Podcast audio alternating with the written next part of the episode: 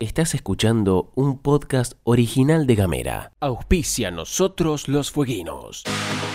En una nueva reunión de análisis del proyecto de presupuesto municipal, los concejales recibieron al secretario de Medio Ambiente Municipal, Mauro Pérez Toscani.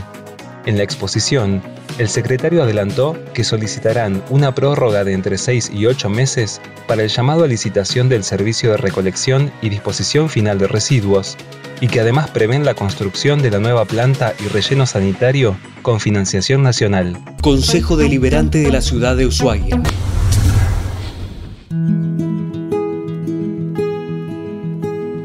Hola, mi nombre es Gabriel Ramonet y esto es Nosotros los Fueguinos, segunda temporada, un podcast sobre historias y reflexiones.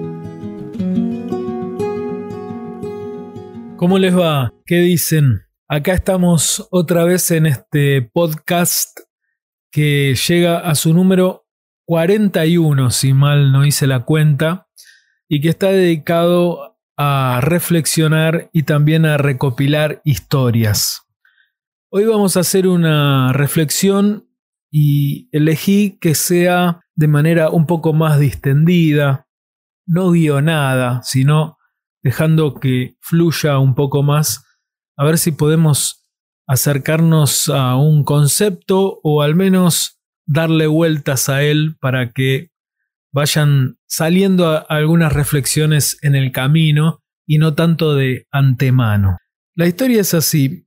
Todo empezó cuando el escritor Hernán Casiari, hace algunos días, ustedes lo conocerán, además de ser un enorme escritor, es un gestor cultural.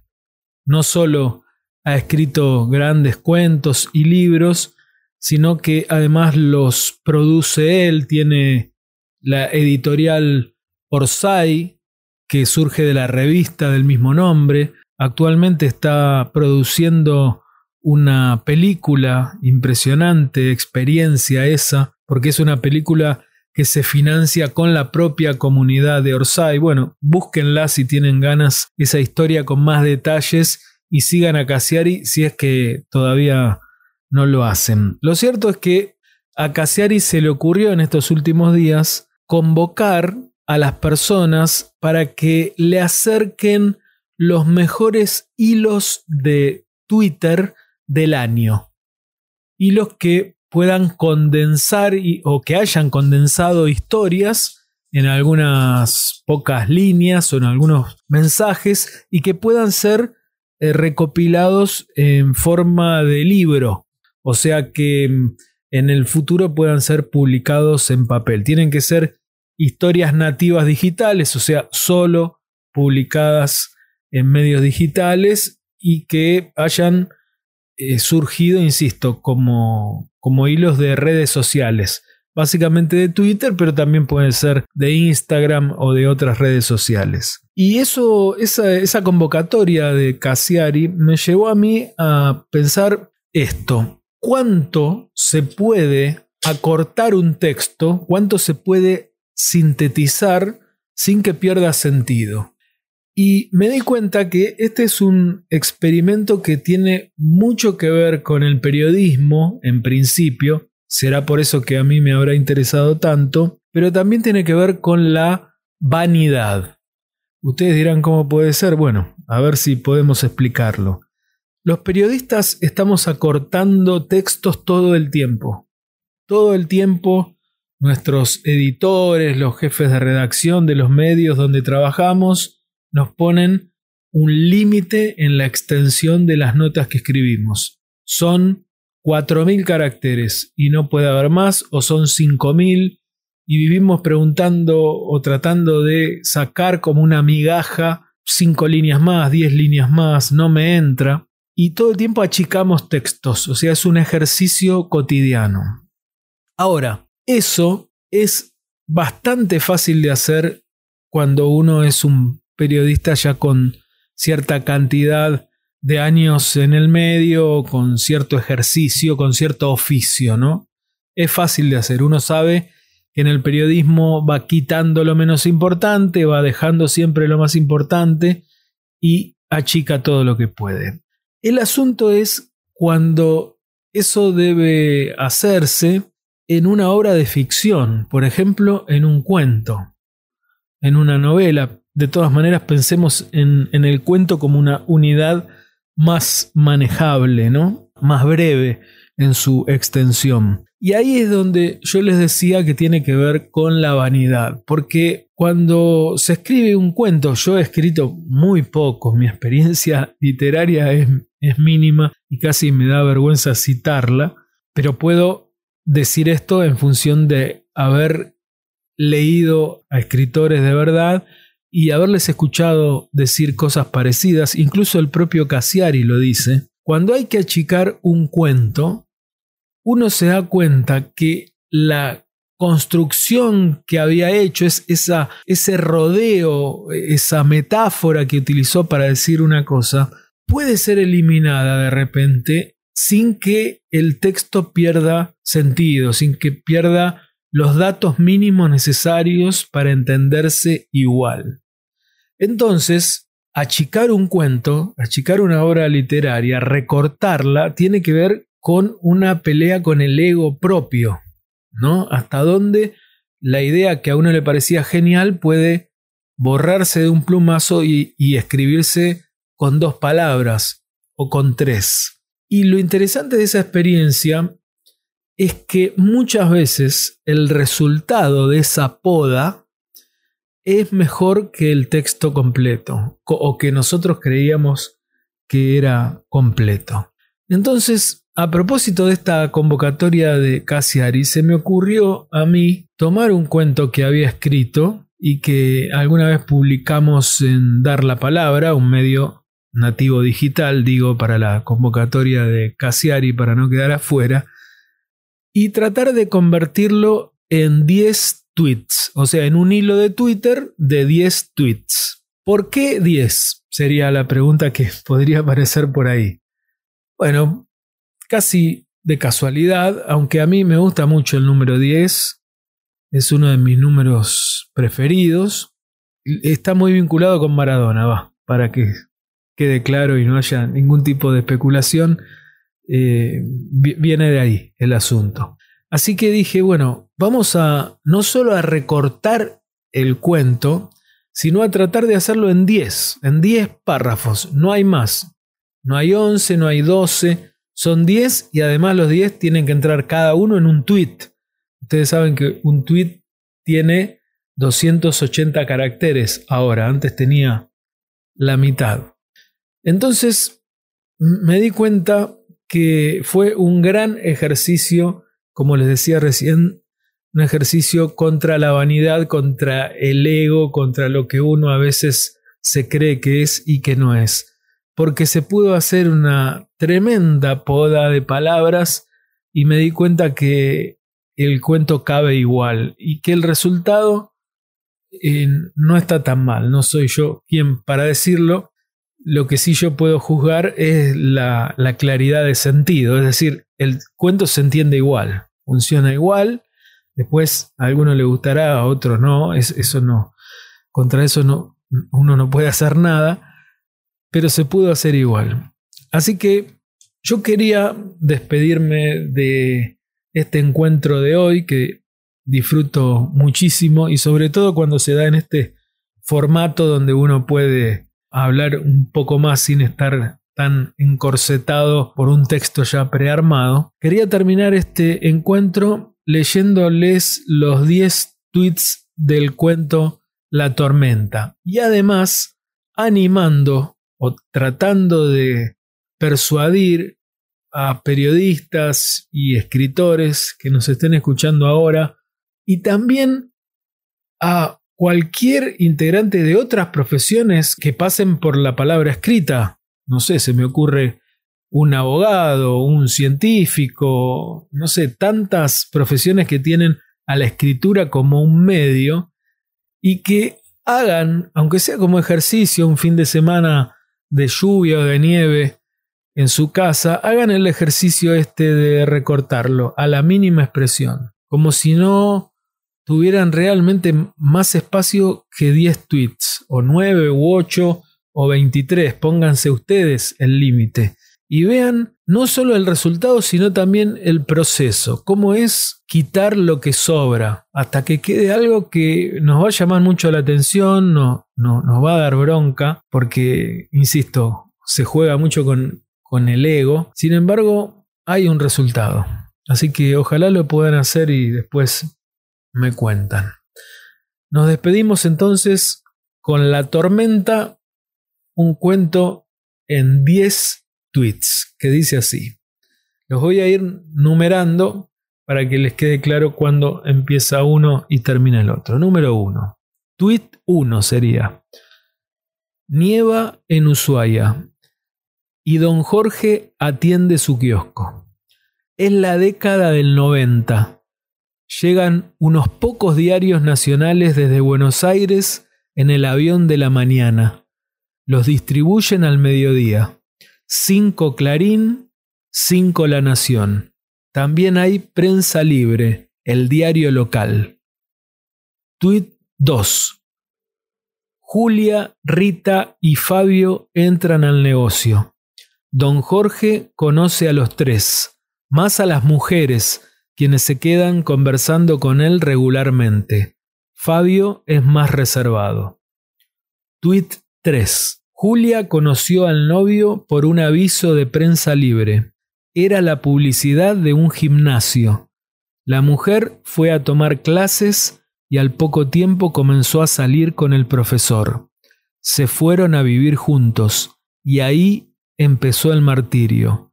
Celos, gritos, empujones. Un día la mató de un golpe en la cabeza. Tweet 4. Rita se reencontró con su padre a través de un aviso fúnebre publicado en el diario Clarín. Lo creía muerto en un accidente de autos en Bahía Blanca, una versión inventada por su madre. Por un obituario llegó a la verdad. Tweet 5. Fabio conoció a su esposa por un aviso clasificado del diario La Nación. Pedían personal para una empresa de emergencias odontológicas con sucursales en todo el país. Claudia le tomó la entrevista y al poco tiempo se enamoraron. Tweet 6. El día de la nevada, los tres clientes están en el kiosco de don Jorge. Solo quedan un ejemplar de Clarín y uno de prensa libre. Julia pide La Nación. No quedó, responde el kiosquero, y entonces la mujer camina hacia el fondo del negocio para hojear unas revistas. Tweet 7. Rita también pide La Nación. No, Rita, se llevaron todo, repite don Jorge y le recomienda comprar el último clarín que había. La mujer se lo lleva, sin saber que también le estaban dando la pista para hallar a su padre desaparecido. Tweet 8. Fabio toma el prensa libre. Lo está pagando cuando entra un desconocido con un diario la Nación en la mano pidiendo cambiarlo por una revista. Fabio deja el prensa libre y se queda con la nación. Paga 10 pesos. Desconoce que por esa módica suma se lleva también la posibilidad de conocer al amor de su vida. Tweet 9. Julia, que ha escuchado todo, pone cara de enojo atrás de una estantería.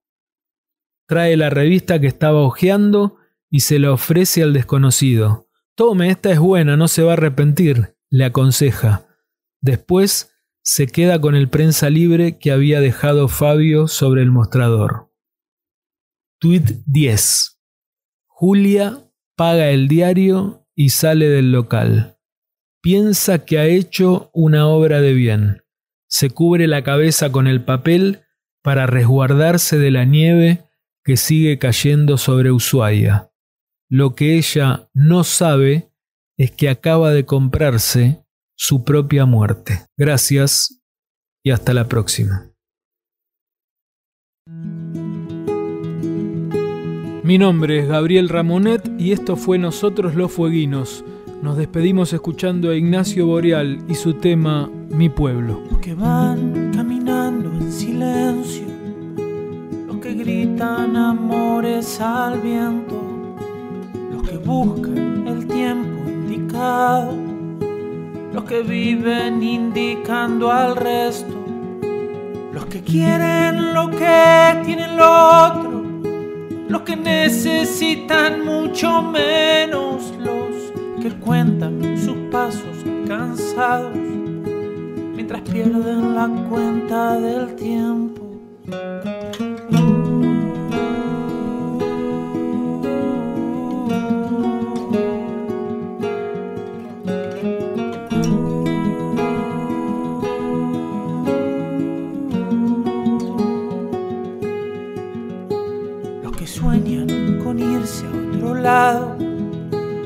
Que hacen de este palmo su sueño, los que esperan pacientes sentados, los que matan por llegar primero, quienes luchan a viento y marea, los que dejan que los lleve el viento y los que caen del monte rodando, los que suben a costa del ruedo ¿Qué pasó con mi pueblo y su luz? Nuestro orgullo no es esta quietud, como el río que empuja por dentro. Somos puro viento y camino en el sur.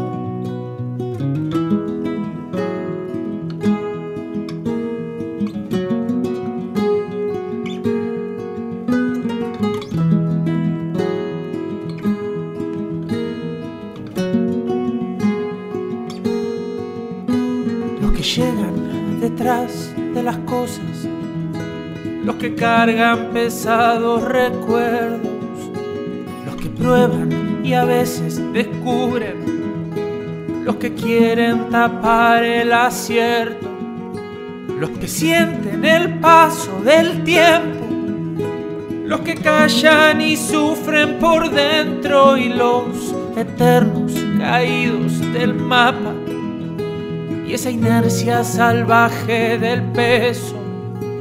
¿Qué pasó con mi pueblo y su luz? Nuestro orgullo no es esta quietud, como el río que empuja por dentro. Somos puro viento y camino en el sur. No puedo sin ti, sin tu libertad esta canción,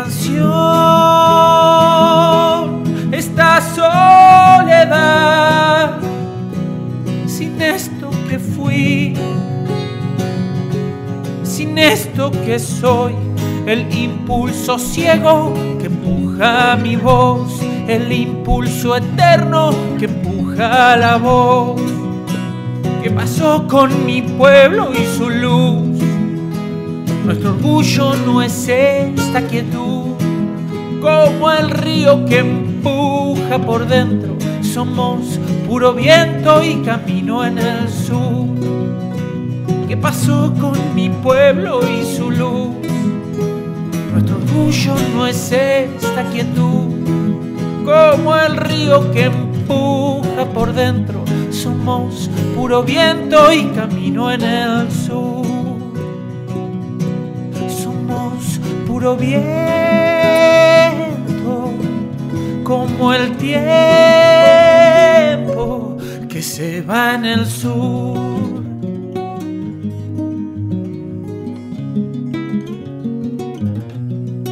Auspicia nosotros los fueguinos. El Consejo Deliberante firmó un convenio de cooperación con la Asociación Civil Bomberos Voluntarios de Ushuaia.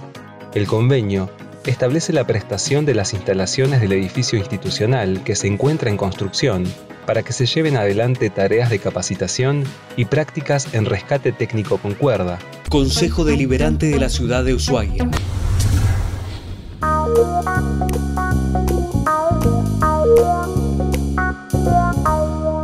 Estás escuchando un podcast original de Gamera.